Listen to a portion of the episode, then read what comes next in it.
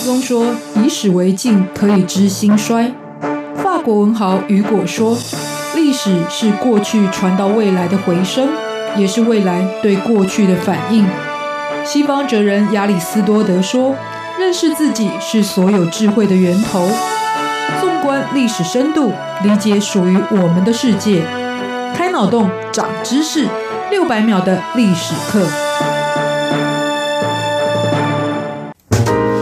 是过去，才能够掌握未来。欢迎您收听这一集六百秒的历史课，我是维珍。在今天末代领袖的思索与境遇系列，要来介绍的是影响德国近代，甚或是全球局势的德国末代皇帝威廉二世的故事。童年的遭遇往往会影响一辈子的思考与行动，而一个自卑的孩子也会让未来人生蒙上阴影。可是，如果这个孩子未来会成为国家的领导者，那影响的部分就不只是他的个人，也包含了国家的前途，甚或是全球的局势。德国的末代皇帝威廉二世就是一位这样的代表，他的家世非常显赫。祖父是威廉一世，是德意志帝国的开国皇帝。同时呢，他的外祖母维多利亚也是赫赫有名的大英帝国的女王，所以他是含着金量超高的金汤匙出生。但是威廉二世呢，享受的不止家族的荣耀，同时也要为此背负非常沉重的责任。再加上呢，即使位高权重的皇家，也有无法左右的世间的事情。首先就是威廉的母亲。在诞生他的时候，生产过程并不顺利，这导致威廉的左手手臂后来萎缩，而且根据宫廷档案记载，威廉的脑部功能其实也有障碍。这些先天的缺憾都让他从小缺乏自信，而偏偏他是一个被赋予期待的皇位继承人。那一些身体的障碍，如果在一般家庭，可能多半是会被更宽容的对待。可是。在皇室为了帝国前途的考虑之下，长辈更是要锻炼身心呢，已经有障碍的威廉二世的心智，所以在教育上面反而是更加严厉，所以他成长的过程非常的辛苦，而这也导致他的性格逐渐产生扭曲。当时威廉所属的普鲁士王国，其实原本是神圣罗马帝国统治下的邦国之一，但之后通过了对丹麦、奥地利还有法国的三场战争，让普鲁士得以统一日耳曼地区，建立了庞大的德意志帝国。其中最大的功臣，很多朋友在教科书上都一定读过，这就是有着“铁血宰相”之称的俾斯麦。可是呢，就在用铁腕建国之后，随即。俾斯麦的决策就是停止对外扩张，而改为休息养生。因为这一来可以恢复战争所消耗的国力，二来可以不碰触到其他欧洲列强的利益，营造友好的外交环境之下，其实对内也才能够有发展的时间与空间。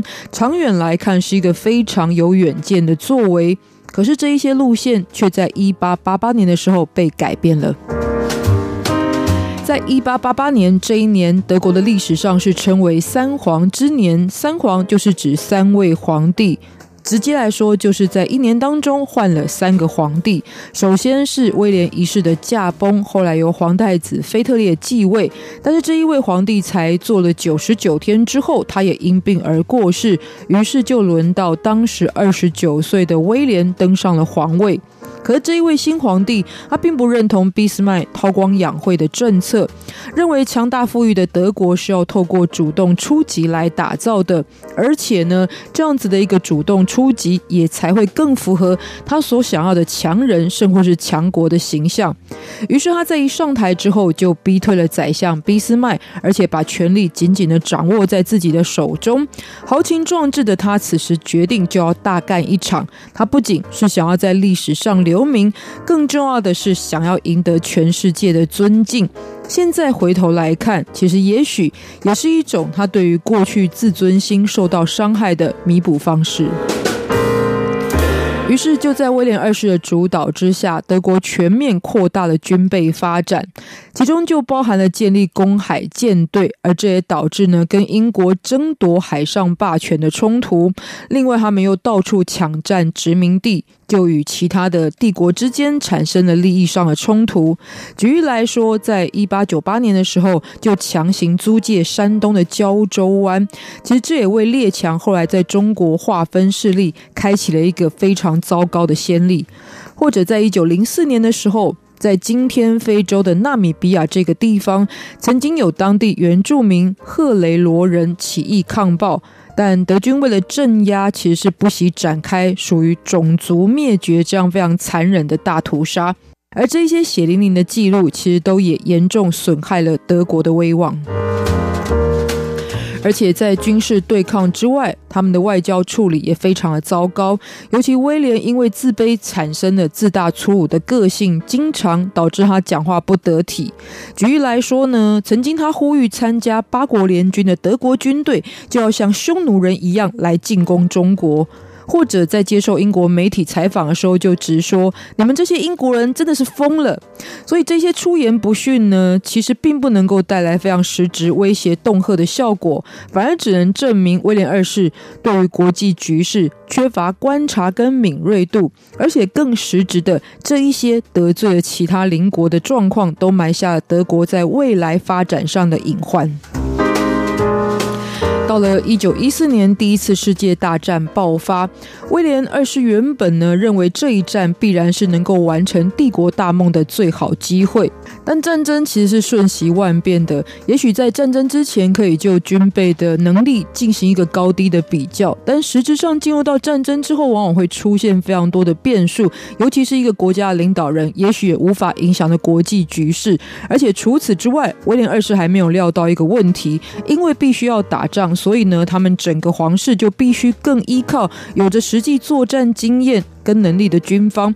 在这样的处境之下呢，反而导致自己大权旁落，于是演变到最后，他不止被军阀架空，甚至战争呢还回头触动了国内革命的大火，而最后甚至连原本效忠的皇家陆战队也最终叛变。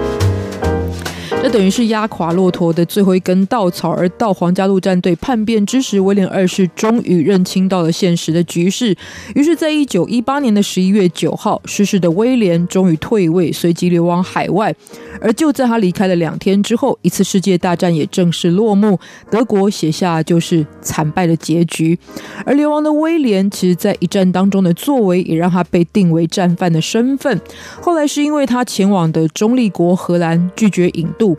再加上呢，有着亲戚关系的表弟，当时的英国国王乔治五世，还有时任美国总统的威尔逊，虽然都知道甚至指责威廉二世的这一些战争的作为，但是也在国际稳定情势的考量之下，最后是从宽处理，才没有让他被引渡受审。之后，威廉二世就在荷兰定居，直到一九四一年的六月四号因病过世，享年八十二岁。威廉二世的人生虽然走完，可是德国却持续受到一战战败的影响。第一个就是因为战败导致德国割地赔款，当然背负了庞大债务，再加上之前因为战争在这个经济上面被拖垮的情况，以及整体来说国际还限制了德国军备的影响，国家来到崩溃边缘，而老百姓生活非常的痛苦。这在实际的层面，而心理上面的老百姓也跟威廉二世一样蒙上了自卑的阴影。因此，这个时候恢复民族光荣就成为最好的寄托。于是，后来的德国就选出了一位曾经被视为救世主，也是德国复兴最大救星的领导者，那就是希特勒。而这也为未来的二战埋下爆发的因子。这应该也是从威廉二世开始所荡漾的属于历史的蝴蝶效应吧。因此，如果我们常说历史是一面镜子，就来看看威廉二世反射出什么样政治人物应该有的品质。其实，除了伟大的理想跟崇高抱负之外，能够认清现实、理性决策才是至关重要的。威廉二世的悲剧就来自于他童年的自卑，造成成长之后想自我证明的冲动，但进一步影响到的是属于政策的决定，以及要把国家带向哪一条路的决策。而威廉二世将国家带向的是毁灭之路。当然，充满理想没有错，不过推动这一切理想的人们，也包含了作为支持者的人民大众。其实也应该要明辨是非，不要让虚言者伪装成救世主。因为如此，如果再多的梦想，也许也都是南柯一梦。今天特别来跟大家分享，别忘了下次继续收听六百秒的历史课。